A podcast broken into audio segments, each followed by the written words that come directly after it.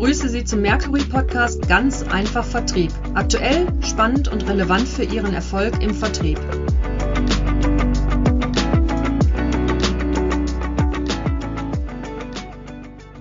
Mein Name ist Markus Redemann und ich begrüße Sie heute zu unserem Podcast Ganz einfach Vertrieb mit dem Schwerpunktthema Key Account Management heute. Ich bin nicht alleine da. Bei mir ist die Konstanze Trumpfeller. Hallo Konstanze.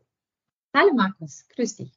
Die Konstanze ist ja seit über 15 Jahren im Vertrieb und Marketing tätig, davon alleine zwölf Jahre als Key Account Managerin. Und das führt uns ja genau zu dem Thema, auch genau zu der ersten Frage. Wenn man sich Digitalisierung, Automatisierung von Prozessen, Plattformen, Auktionen und alles anguckt, drängt sich natürlich die Frage auf, ist Key Account Management heute überhaupt noch zeitgemäß? Ja, spannende Frage, Markus, würde ich sagen. Braucht es überhaupt einen Key Account Manager noch? Ne? Wenn man heute drüber nachdenkt, dass alles in der virtuellen Welt ja auch ohne uns Menschen geht, drängt sich das wirklich förmlich auf. Ich bin der Meinung, ja, ich sage immer, nichts ist steter als der Wandel. Der Wandel war irgendwie schon immer da. Man sagt seit Jahren schon, braucht man Vertrieb überhaupt? Und irgendwie braucht es uns doch. Und ich bin ein absoluter Befürworter, dass es äh, Key Account Manager braucht. Denn ohne eine Person, die alle Fäden zusammenhält, funktioniert es einfach nicht. Du sprichst es an, Fäden zusammenhalten. Was muss denn Key Account Manager heute leisten, um sich, aber auch das Unternehmen beim Kunden vernünftig zu positionieren? Ja, ich denke, dass es eine sehr komplexe Aufgabe geworden ist über die, über die letzten Jahre. Also weg von, äh, ich bin einfach Ansprechpartner, schicken Angebot, diskutiere ein bisschen mit dem Einkäufer und äh, habe den Deal in der Tasche, sind wir mittlerweile eigentlich wirklich bei einer Position angekommen, wo jemand so eine Art Möglichmacher sein muss, ja, der die richtigen Fragen stellt, der die richtigen Leute zusammenbringt von der eigenen Firma und der Seite des Kunden, der eben motiviert und der es eben schafft, dass ein Geschäft äh, für beide Seiten erfolgreich abläuft, für die eigene Firma, die eigenen Interessen, aber eben auch auf Seiten des Kunden das gesagt, Fäden in der Hand haben, motivieren, die richtigen Leute zusammenbringen. Ein Stück weit macht das ja auch der klassische Vertrieb. Wo siehst du denn die wichtigsten Unterschiede zwischen Key Account Management und nennen wir es mal klassischem Vertrieb? Also der klassische Vertriebler, der hat ja zumeist ähm, schon auch ein fertiges Produkt, das er so verkauft, wo er äh, entweder in einem Laden steht und auf seinen Kunden wartet oder eben zu jemandem fährt und versucht, das Produkt zu verkaufen. Und da sprechen wir, finde ich, schon noch tatsächlich über eine Situation, dass ich auch so der Single Point of Contact bin. Ja, ich bin der Einzige, mit dem der Kunde spricht. Ich berate, ich erkläre und komme dann hoffentlich natürlich zu meinem heiß ersehnten, erfolgreichen Abschluss. Der Kamm ist in meinen Augen letztendlich wirklich das Gesicht der Firma. Er symbolisiert letztendlich die Firma selber, ist das Aushängeschild und muss in der Lage sein, sich in Strukturen und Abläufe des Kunden reinzudenken und gemeinsam mit dem Kunden Wertschöpfung zu betreiben. Und im Zentrum seines Tuns steht für mich eigentlich immer die Frage, seit all den Jahren, seitdem ich das mache, wo ist eigentlich der Nutzen für meinen Kunden? Oder welches Problem löse ich für meinen Kunden? Und hier sehe ich einfach einen großen Unterschied, dass ein Kamm viel mehr Dimensionen mitdenken muss als ein klassischer Vertriebler. Dieses mehr Dimensionen ist, glaube ich, ganz wichtig. Das, das Thema Nutzen, was, wie kann jemand, wie kann der Kunde von mir profitieren, angesprochen. Heutzutage geht man ja auch sehr stark als Key Accounter in das Thema Value Co-Creation mit dem Kunden, dass man gemeinsam ja vielleicht neue Geschäftsmodelle aufbaut, neue Prozesse bearbeitet, vielleicht gemeinsam an Prozessen rangeht, um dort vielleicht ja neue Dienstleistungen, neue Services, Produkte entstehen zu lassen oder generell die Wettbewerbsfähigkeit dann für den ähm, Schlüsselkunden in dem Fall zu erhöhen. Das bedeutet natürlich auch, dass der Key Account Manager ein ganz anderes Wissen haben muss. Also nicht mehr so das Thema Spezialwissen, sondern eher so das komplette Ecosystem des Kunden begreifen muss. Also sowohl die vorgelagerten Schritte in der Wertschöpfungskette, also Supplier Management, sage ich mal, wie auch was dann mit den Produkten passiert in den Absatzmärkten der Kunden. Wie siehst du denn diese Herausforderung?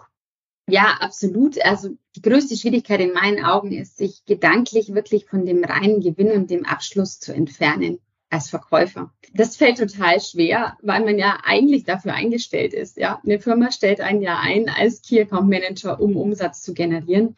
Und nicht zuletzt ist es ja auch so, dass unsere Gehälter meist auch daran gekoppelt sind, unmittelbar. Das heißt, der erste Impuls ist zu sagen, ich will natürlich Umsatz machen. Und davon muss ich mich verabschieden, wenn ich den Kunden begreifen will und wenn ich wirklich Wertschöpfung betreiben will und wenn ich eben, wie du sagst, dieses gesamte Ökosystem betrachten möchte. Und gleichzeitig ist es unmittelbar notwendig, das zu tun, um einen langfristigen Erfolg mit dem Kunden zu generieren, weil man eben Nutzen stiftet gemeinsam, weil man flexibel ist und sich eben auch auf Situationen anpassen kann. Das sieht man ja auch oft in Krisensituationen. Ja, wir planen das ganze Jahr über, wie der Account sich entwickeln äh, soll. Ja, dann passieren Dinge wie die Corona-Krise und von heute auf morgen ist alles anders. Wenn ich da meinen Stiefel einfach durchziehe, dann werde ich da auch nicht zum Erfolg kommen. Und diese Flexibilität der Märkte, die eben auf unsere Kunden ähm, sich übertragen und dann letztendlich auch auf uns. Diese Flexibilität muss man in seiner Arbeit eben auch leisten können. Wichtiger Punkt, diese Flexibilität und du hast vorhin ja schon mal dieses Bild des Fädenziehens genutzt. Ich glaube, bei diesem Value Co-Creation ist das Fädenziehen ganz wichtig, dass ich an die relevanten Ressourcen im Unternehmen Absolut. komme. Da werden wir gleich nochmal drauf eingehen, was denn heißt, dieses interne Management oder dieses mhm. Wirken nach innen. Aber wir haben jetzt so viel über Wert und, und ähnliches gesprochen. Hast du vielleicht mal ein Beispiel für uns, wo du als in deiner Rolle als Key Account Managerin für Kunden einen, einen spezifischen Wert geschaffen hat, dass wir es so ein bisschen greifbar machen können? Ja, gerne. Also ich habe jahrelang mit einem Kunden sehr eng zusammengearbeitet und dadurch sind auch natürlich so Rahmenverträge äh, entstanden über viele Jahre, wo man eben gemeinsam Punkte definiert, äh, wo die Reise hingehen soll. Und selbstverständlich war ein Punkt des Einkäufers auch zu sagen, ja, ich will jährlich auch Geld sparen. Letztendlich hat der Einkäufer äh, genau das gleiche Ziel wie der Verkäufer. Er muss seine Einsparungspotenziale bringen, so wie der Verkäufer natürlich seine Gewinn- oder Wachstumsprognosen halten muss. Und, das Blöde ist ähm, nur, es geht in zwei verschiedene Richtungen. Ja, genau. Das ist, das ist eben das Problem. Das meine ich ja. Und man sitzt dann als Key Account Manager dazwischen, beziehungsweise da fängt es dann eben an, interessant zu werden, zu sagen, okay, wie schaffe ich es jetzt auf smarte Art und Weise, ähm, beide Parteien glücklich zu machen. Ja? Und da sehe ich auch die Rolle des Key Account Managers, weil genau vor der Herausforderung bin ich gestanden, dass ich gesagt habe, ja, ich möchte eigentlich nicht auf meine Marge verzichten und auf meinen Gewinn verzichten. Gleichzeitig gleichzeitig ähm, müssen wir eine Lösung schaffen, dass der Kunde eben auch an sein Ziel gelangt. Und was wir dann gemacht haben, wir haben uns intensiv gemeinsam unsere Supply Chain Prozesse angeguckt und durchleuchtet. Und wirklich angefangen bei uns in der eigenen Produktion zu schauen, okay, wie produzieren wir die Produkte für den Kunden?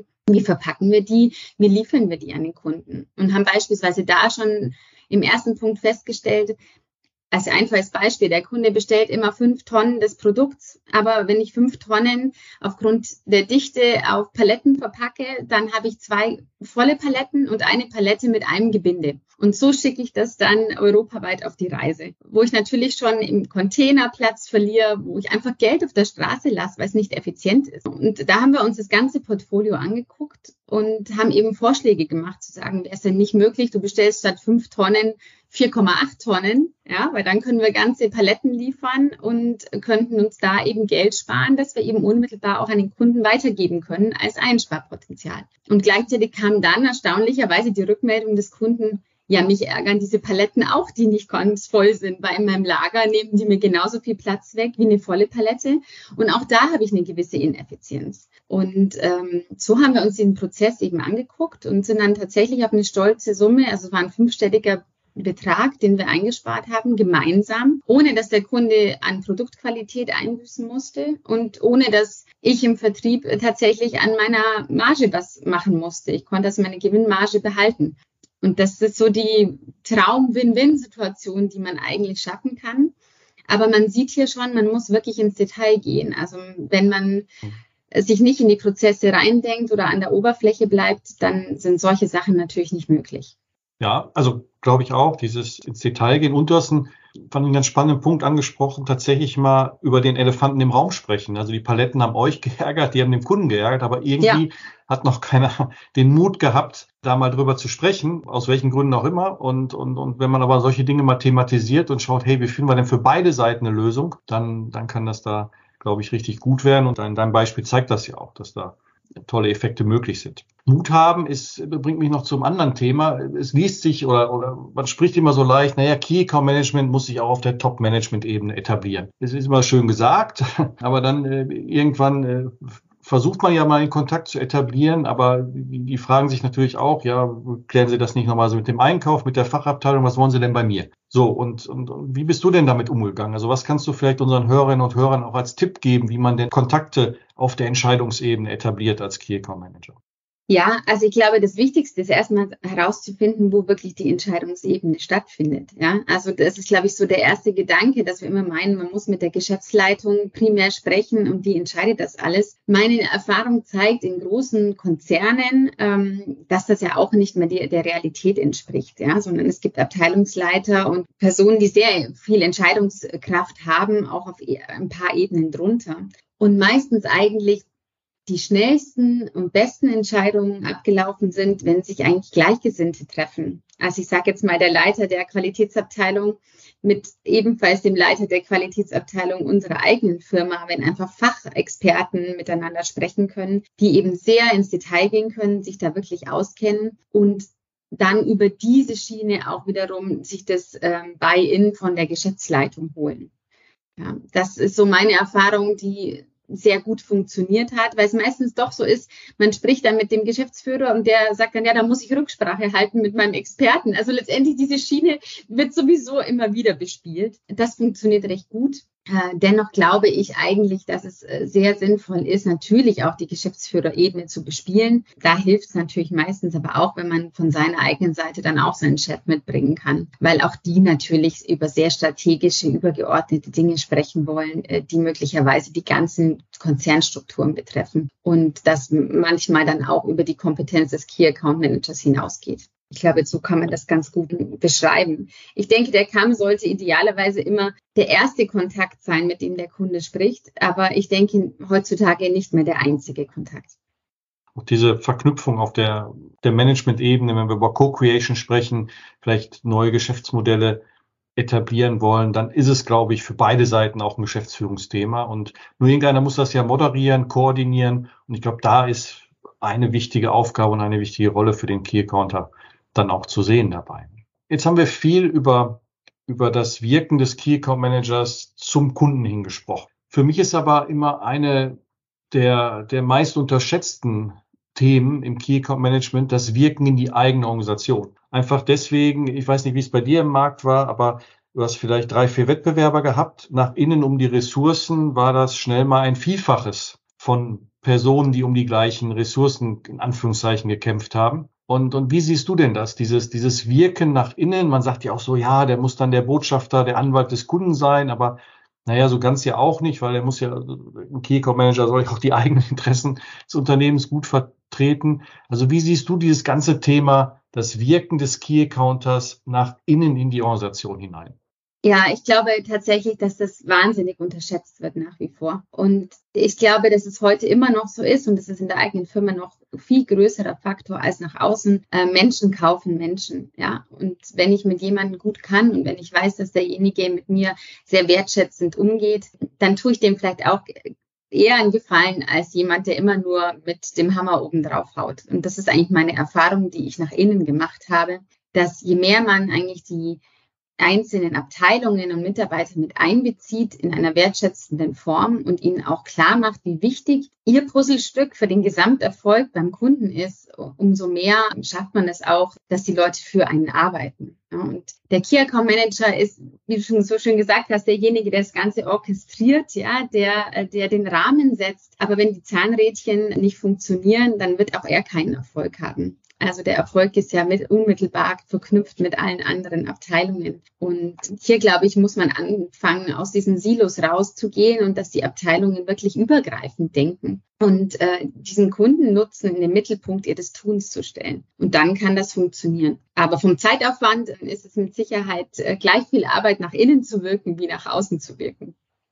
Ja, und ich glaube, die Zeit muss man sich auch tatsächlich nehmen und, und auch, auch verstehen, wie wichtig diese Zeit ist des Wirkens nach innen ist, weil du sagst ja, die, die Leute wertschätzen, mitnehmen, auch vielleicht dann mal wieder zurückspielen. Hey, guck mal, deine Arbeit, was du gemacht hast, hat diese Effekte beim Kunden erzielt. Wenn ich an dein Beispiel von den Paletten und Supply Chain denke, dass man dann solche Erfolge auch wieder zurückspielt in die Organisation, damit die auch begreifen, okay, ich mache hier nicht etwas, was dann irgendwie in ein schwarzes Loch verschwindet, sondern ich verstehe auch irgendwie, wofür das gelaufen ist, verstehe auch, was dann am Ende bei rausgekommen ist, was dann auch gerne mal vergessen wird, weil immer nur gedacht wird, so, ja, die, die, die wertvolle Zeit ist die Zeit beim Kunden, aber oftmals vergessen wird dieses Wirken nach, nach innen.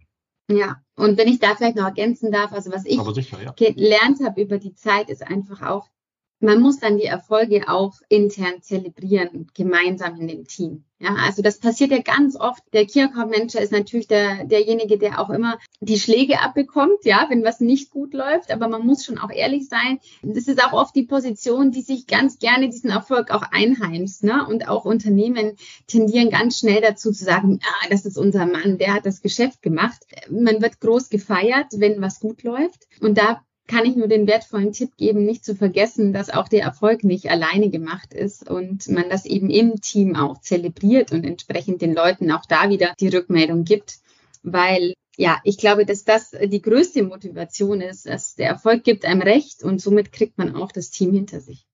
Ganz wichtiger Punkt, nicht vergessen, die Erfolge dann auch mal zu feiern und, und auch bewusst zu machen und für jeden erlebbar zu machen dabei. Zum, zum Ende des Podcasts vielleicht nochmal, wenn du jetzt so mal reflektierst, Konstanze, so die drei wichtigsten Tipps, die du fürs Key Account Management mitgeben würdest. Was wäre das denn? Also ich glaube, das Wichtigste, was man wirklich braucht, ist Durchhaltevermögen. Ja, also Vertrieb, ich, ich, das ist so mein persönlicher Vergleich, es ist wie eine Achterbahn, ja. Es geht mal ganz steil nach oben, aber spätestens wenn man ganz oben ist, kann man sich sicher sein, dass es gleich wieder nach unten geht. Das ist einfach ein Job, der sehr viel Wechsel mit sich bringt, ja, durch eben diese ganzen Einflüsse von außen. Und da muss man einen langen Atem haben und aufgeben ist einfach keine Option. Und das muss man für sich verinnerlichen. Und da ähm, muss man sehr resilient, glaube ich, sein, um das durchzuhalten über viele Jahre. Dann bin ich der Meinung, dass Verantwortung übertragen auf das eigene Team ein ganz wichtiger Punkt ist. Menschen wollen gesehen und gehört werden. Und mein Learning ist wirklich, wenn man das tut, dann bekommt man auch die volle Unterstützung und kann eben sehr erfolgreich sein. Und vielleicht ist auch der, ja, der letzte Tipp irgendwie, dass wenn was schief läuft, dass man auch nicht zur Seite tritt, sondern dass man sich dann auch vor das Team stellt und eben Seite an Seite das auch gemeinsam durchhält, weil man sich so auch langfristig äh, ein Standing erarbeitet als verlässlicher und treuer Kollege im Inneren. Ja. Ja, klasse. Jetzt ganz herzlichen Dank für die A, für diese drei Tipps nochmal, aber auch für die anderen wertvollen Hinweise und Informationen rund um das Thema Key Account Management. Man spürt noch, dass oder man spürt, wie Vertrieb, Marketing und auch Key Account Management deine Leidenschaft ist und wie du mit Leidenschaft auch über diese Themen sprechen kannst. Dafür nochmal ganz herzlichen Dank, auch natürlich im, im Namen hier unserer Hörerinnen und Hörer. Und wenn Sie, liebe Hörerinnen und Hörer, noch an weiteren Hinweisen, Tipps, Informationen rund um das Thema Vertrieb, Key Account Management interessiert sind, schauen Sie bei uns auf der Homepage mercury.de mit C und I nicht vergessen beim Eintippen. Und da finden Sie unter den verschiedenen Rubriken immer wertvolle Informationen, bei den News zum Beispiel, aktuelle Studien, White Paper, Artikel, so dass Sie dort weitere wertvolle Informationen bekommen können.